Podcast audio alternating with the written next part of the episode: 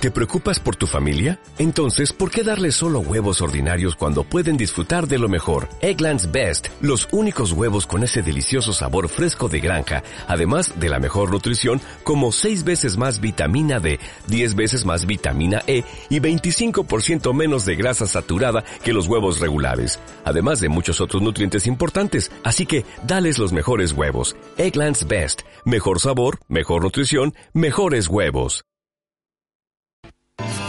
Cuando era más joven, cambiaba de nombre en cada aduana. Se quejaba Víctor Robledo el otro día de que en las últimas semanas solamente habíamos hablado con futbolistas malos en esta yo sección. utilicé esa palabra, hubo críticas, Sí, hubo ¿eh? críticas, pero Bueno, que a ti no te, no te entusiasmaron. Bueno, hombre, hubo de todo, porque hablamos, por ejemplo, con Manolo Mesa, Ese era que bueno, te recordaba. bueno. Hablamos con Cela, que era un futbolista que Bueno, te gustaba claro. mucho. Y hoy vamos a hablar con un futbolista que mucha gente recuerda porque le gustó aquel futbolista. Que es verdad que hubo división de opiniones sobre su rendimiento, pero mucha gente le recuerda y recuerda además una tripleta de futbolistas extranjeros con mucha calidad. ¿Con quién vamos a hablar hoy, Víctor? pues hoy vamos a hablar con Joakim Nilsson, que es eh, un centrocampista sueco que vino al Sporting en la temporada 90-91. Estuvo tres temporadas, empezó bastante bien, pero en la última apenas jugó y se volvió a Suecia, al equipo donde había debutado unos cuantos años antes. Y se retiró bastante joven, la verdad. Se retiró con 29 años. Y a ver qué nos cuenta, qué fue de su vida. Pues vamos a ver por dónde pillamos a Joaquín Nilsson. Hola Joaquín, muy buenas. Hola, ¿Dónde estás? ¿En Suecia? sí, estoy en Suecia, en eh, Glumslöv, un, eh, un pueblo pequeño en el sur de Suecia. ¿Y retirado del todo del fútbol o no? ¿Con alguna vinculación todavía? Porque en un primer momento te saliste del mundo del fútbol de alguna manera, pero luego te volviste a incorporar, ¿no? No, sí, ahora de momento soy entrenador de mis hijos. Mi hija Matilda, que tiene 14, 15 años, y mi hijo Melker, que tiene 12. Eh, estábamos recordando tu paso por el Sporting. Cuéntanos primero cómo surge tu llegada a Gijón. ¿Es García Cuervo quien te recomienda? No, no creo que fue así. ¿Cómo fue? Eh, Joaquín? creo que era el eh, presidente. Eh, Fue el, presi- el presidente quien Sí, se fijó en el presidente, sí, el entrenador no. Ajá. Porque lo primero que me ha dicho García Cuervo, que eh, él ha dicho que sabes que ahora tienes que marcar muchos goles. y yo he marcado dos goles, creo, en 70 partidos en Suecia. Y para mí, bueno, yo he dicho que, bueno, ya, ya, sí.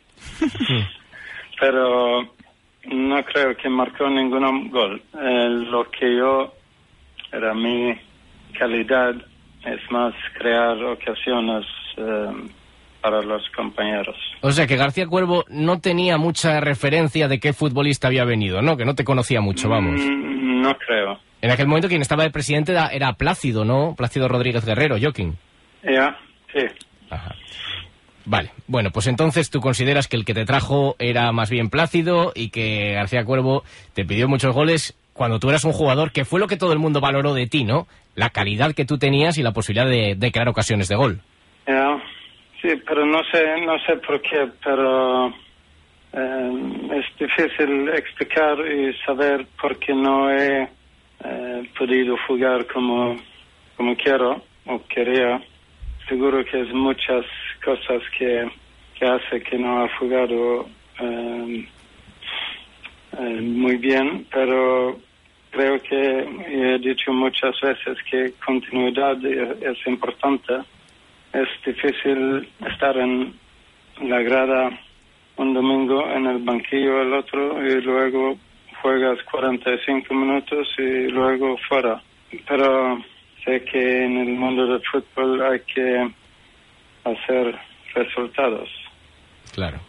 Y bueno, así es la vida. Sin embargo, tú Fue sabes... divertido estar ahí y conocer gente de, de Gijón y tengo al- al- alguno- algunos amigos eh, muy buenos todavía y bueno. Que, te decía que tú sabes que entre la afición, eh, igual que hubo quien te hizo pasarlo mal porque te consideraba un jugador muy frío, también había gente, y que todavía la hay, que estaba encantada contigo, ¿no? Y que le deslumbraba la calidad que tú tenías y que pedía que jugaras más minutos.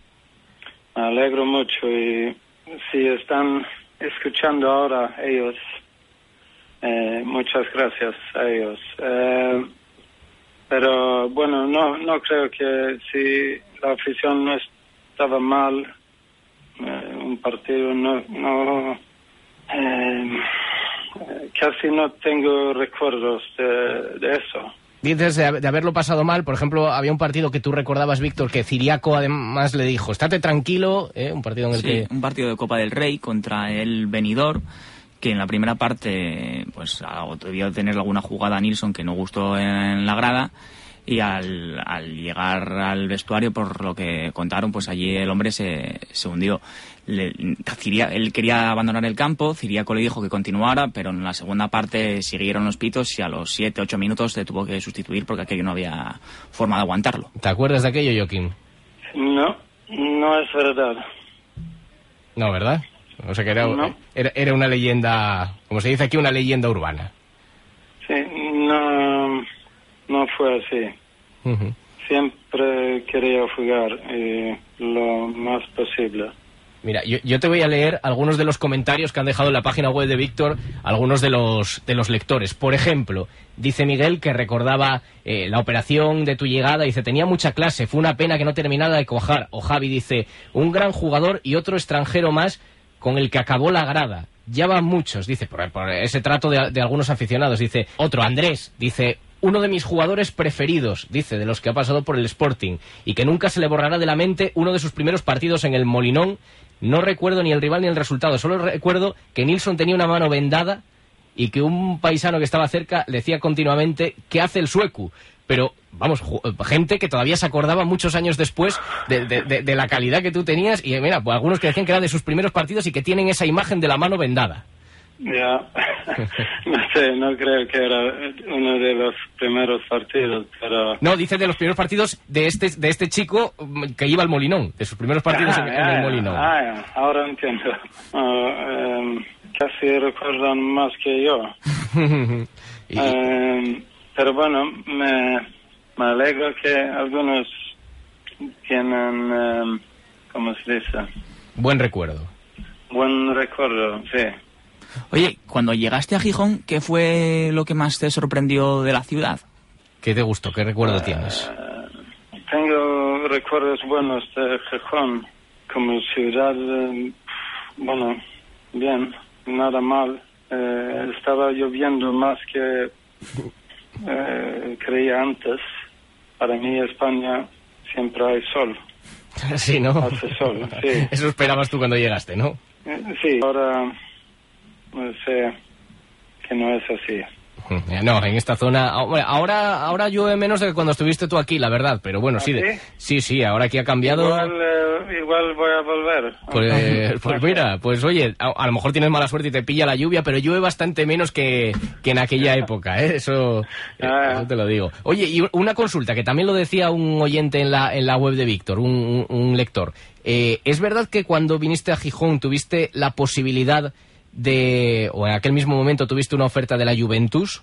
No, estaba un, un poco antes, un medio año antes o por ahí.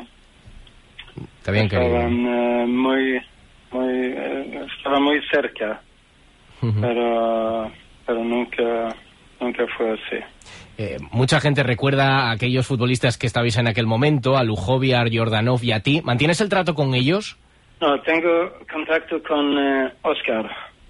Con Oscar, Oscar Celada, médico ahora de, sí. la, de la selección ¿eh? y del sí, Zaragoza. selección de Zaragoza, sí. Y uh, es un muy, muy buen amigo.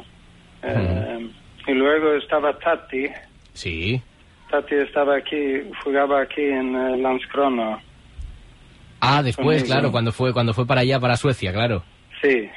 Eh, fue, estaba aquí, no sé, un año solo creo, pero no, yo no tengo contacto con él ahora, pero Pues sí, pues si ves, Joaquín ah, está jugando con los veteranos, una liga de veteranos aquí en España, está siendo de los mejores y hartándose a, meter un montón de goles, ¿eh? Y bueno, goles y más cosas. Goles y de todo, sí. Sí, sí, pero ahora eh, eh, es un ídolo, es un ídolo. Le aplauden más en esa liga de fútbol indoor que, que, casi cuando jugaban el Sporting. ¿Quién? ¿Tati? A Tati, a Tati, sí, sí. Ah, da recuerdos a Tati, sí, a todos que que conoces eh, desde esta época. Está en plena forma. Oye, ¿y sigues al Sporting desde allí, desde Suecia, en, estas temporadas? A veces, no. Eh, la verdad es que lo que veo siempre es Barça. Hmm. Es el, eh, el, equipo más fantástico que he visto o que ha de, de, la historia de fútbol. Es impresionante cómo juegan. ellos siempre eh, estoy mirando por la tele, pero Sporting eh, poco. Eh, pero ya sé que ha cambiado el entrenador, ¿no? Sí, sí, cambió preciado por Clemente. Es una que es difícil esta temporada, pero todavía hay muchos partidos y muchos puntos. Sí, señor, a ver si... Que ah. tienen seis puntos para subir. sí Sí, ahora mismo están a, seis de la, de la permanencia. Bueno, queda mucha liga, ¿no? Queda mucha liga y a ver si tienen suerte. Ya, espero que sí. Joaquín Nilsson, muchas gracias y un abrazo desde Gijón, ¿eh? Igualmente, gracias. Gracias, Nilsson. Gracias, hasta luego. Gracias. Hasta luego. Bueno, Joaquín Nilsson. Eh, ¿Cuánto tiempo, eh? ¿Cuánto tiempo, sí? Eh, pero futbolista eso, muy recordado Mm, un poco parco en palabras. Le cuesta saber cuántos años llevaba sin hablar. Sí, pues sin hablar castellano, imagínate, evidentemente lo tiene, lo tiene que pensar. Eh, algunos mitos y leyendas urbanas que recordábamos con él y un futbolista que no acabó de explotar, la verdad, yo no sé si sería cosa de él, cosa de los entrenadores. De que A lo mejor le costó adaptarse aquí. Supongo que será muy distinto el fútbol sueco de aquí, no sé. Claro, y de aquella no había Ikea y no claro. veía... Bueno, bueno pues nada, eh, este entonces sí es de los que, ¿ves? Vamos subiendo la este media, hombre, que hay de todo. Siete. Hay algunos que fueron fracaso total, otros que tuvieron el aprobado y otros que dejaron buen recuerdo. A ver qué nos trae la semana que viene. Muy bien. Gracias, Víctor. adiós. luego. Cuando era más joven, la vida era dura, distinta y feliz.